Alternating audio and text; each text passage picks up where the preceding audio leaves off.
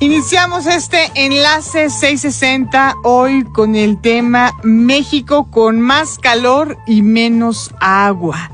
La crisis por la explotación animal con Poli Sotomayor. Ella es artista, politóloga, socióloga y comunicadora social. Y me da mucho gusto saludarte, Poli. ¿Cómo estás? Bienvenida. Muchas gracias. Hola, Sandra. ¿Cómo estás tú? Muy contenta de escucharte y bueno, pues este tema que además nos tiene últimamente pues con esta preocupación, Poli, todo lo que está pasando en Monterrey y en distintos estados de la República, la ausencia de agua y las altas temperaturas en diferentes estados de la República Mexicana. Así es, todo un tema, es todo un tema que básicamente todos tendríamos que estar ahora mismo pensando en esto, porque bueno, a veces creemos que solamente sucede en Monterrey, que es donde más lo hemos escuchado, pero la realidad es que ahora mismo, de acuerdo con Conagua, ahora que estamos en época de lluvias y en época de huracanes, de todas maneras, el 81.3% del país está en sequía. Esto es algo que nunca antes había sucedido, es algo que por supuesto tendríamos que estar considerando de una manera alarmante como la emergencia que es, porque pareciera que nos hemos acostumbrado ya no solamente a que haga más calor, sino también a que las empresas privadas vendan agua en pipas y esto soluciona momentáneamente la problemática cuando en realidad simplemente es un síntoma más de esto que está sucediendo. Y bueno, es que justamente apenas, apenas el 17 de junio fue justo el Día Mundial eh, por la lucha en contra de la desertificación y la sequía, que viene muy ad hoc porque justo un día antes Samuel García, el gobernador de Nuevo León, hiciera un, un Facebook Live desde un matadero en el que pues justamente estaba mostrando cómo es que es debido a todo el agua que se le está dando a los animales que se encuentran en granjas, en mataderos, en espacios de explotación animal, que pues tenemos esto como la principal causa de que exista un desabasto de agua para poblaciones humanas. Y esto por supuesto es un tema de derechos humanos, pero también mucho más importante de recordar, porque es lo que siempre se nos olvida, es un tema de derechos animales. Estamos hablando de que debido a que existe la explotación animal, debido a que existe el especismo, como esta forma de violencia, de discriminación hacia otros animales otras especies, pues es que nos encontramos ante todas estas problemáticas.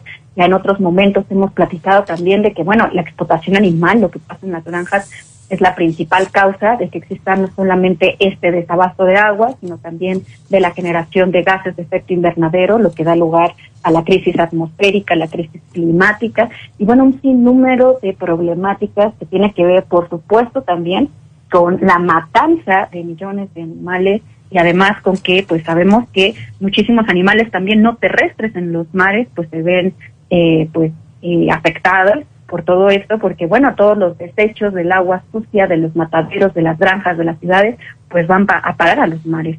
Entonces cuando hablamos de este problema de la desertificación las sequías el deterioro de los ecosistemas estamos justamente hablando de que es un problema acelerado por la actividad humana, por el extractivismo y por el especismo.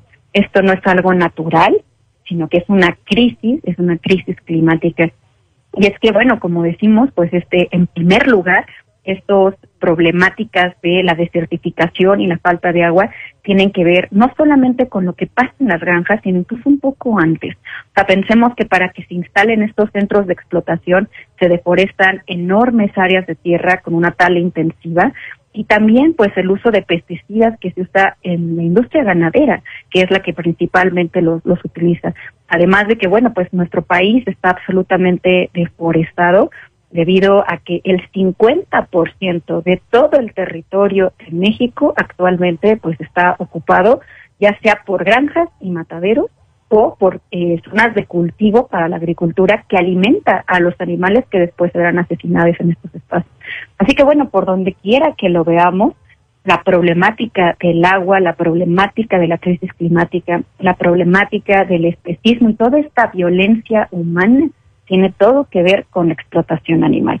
Y que bueno, pues la invitación es muy sencilla, ¿no? Creo que nos toca como como animales que nos consideramos racionales, pues darnos cuenta de las causas de estos problemas y de una vez por todas pues, dejar de participar de toda forma de explotación animal, empezando por el plato, Sandra. ¿Cómo lo ves? Bueno, me parece súper importante lo que nos pone sobre la mesa, Poli, y bueno, a, a, a todas las personas que mm, estamos escuchándote, pues de pronto dices, claro, dejar de comer carne. ¿Qué otras posibilidades tenemos para poder frenar estos extremos a los que ya hemos orillado al, al planeta? Tú dices, el plato, primero quita toda la carne del plato. ¿Hay algo más que, bueno, que eso es muchísimo, por supuesto, tomar esas decisiones, que, o cómo le entramos, Poli, para poder sumarnos en favor de, de los animales y de la naturaleza y del planeta en sí? Yo te diría, mira, imagínate que es como si tuviéramos literalmente nuestra casa completamente incendiándose. Y la única opción para que se deje de incendiar pues es traer, ¿no? Toda una gran cantidad de, de, ya sea agua o de, o de cualquier tipo de, de, producto que pueda terminar con el fuego. Terminar con el fuego es hacerse vegane, es dejar de comer animales, es dejar de comer leche, huevo, etcétera. Cualquier otra cosa sería simplemente pues como ponerle una curita que no sirve para quitar el fuego, ¿no? Entonces sí hay otras cosas que podemos hacer, por supuesto, pero digámoslo así, el 70% del uso del agua en el país ahora mismo se está yendo a las tranzas. Entonces cualquier otra cosa realmente no va a servir.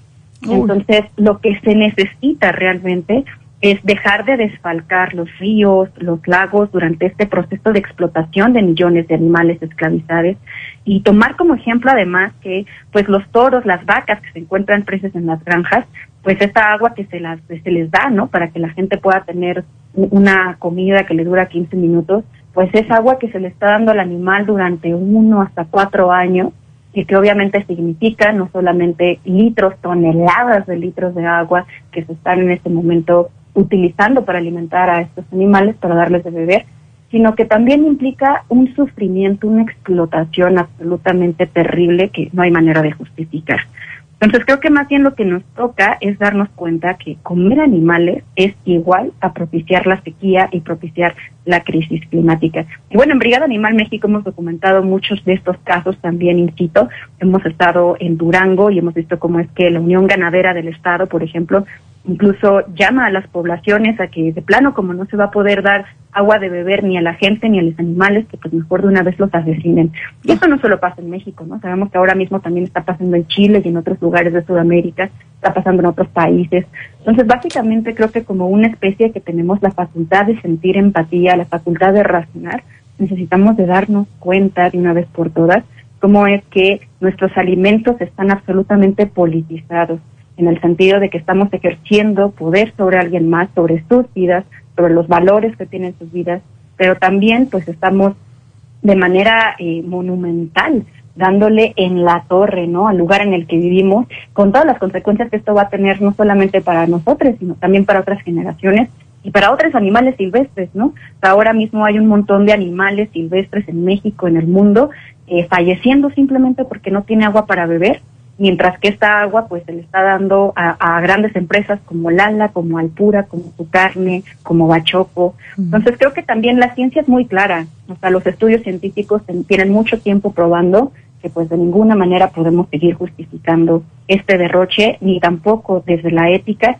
pues todo lo que tiene que ver con la explotación a los demás animales. Maravillosa tu explicación, muy clara, muy contundente y bueno, muy bien argumentada y mm, sobre todo lo que haces es que nos sensibilizas y además nos permites voltear rápidamente la cara y justo es como, como esto, un, un balde de agua fría que nos cae cuando te escuchamos. Poli, ¿dónde te seguimos en el espacio digital? Cuéntanos.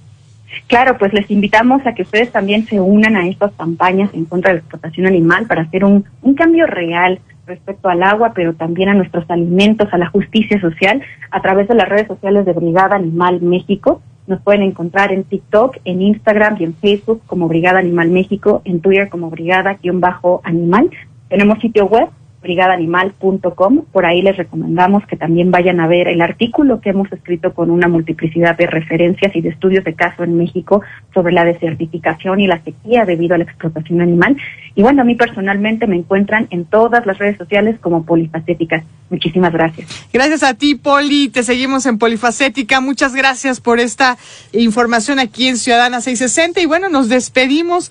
Gracias a Manuel Compantitla en la operación técnica y gracias también a nuestra productora Ceci González Landín. Soy Sandra Vázquez y esto es Ciudadana 660. Continuamos.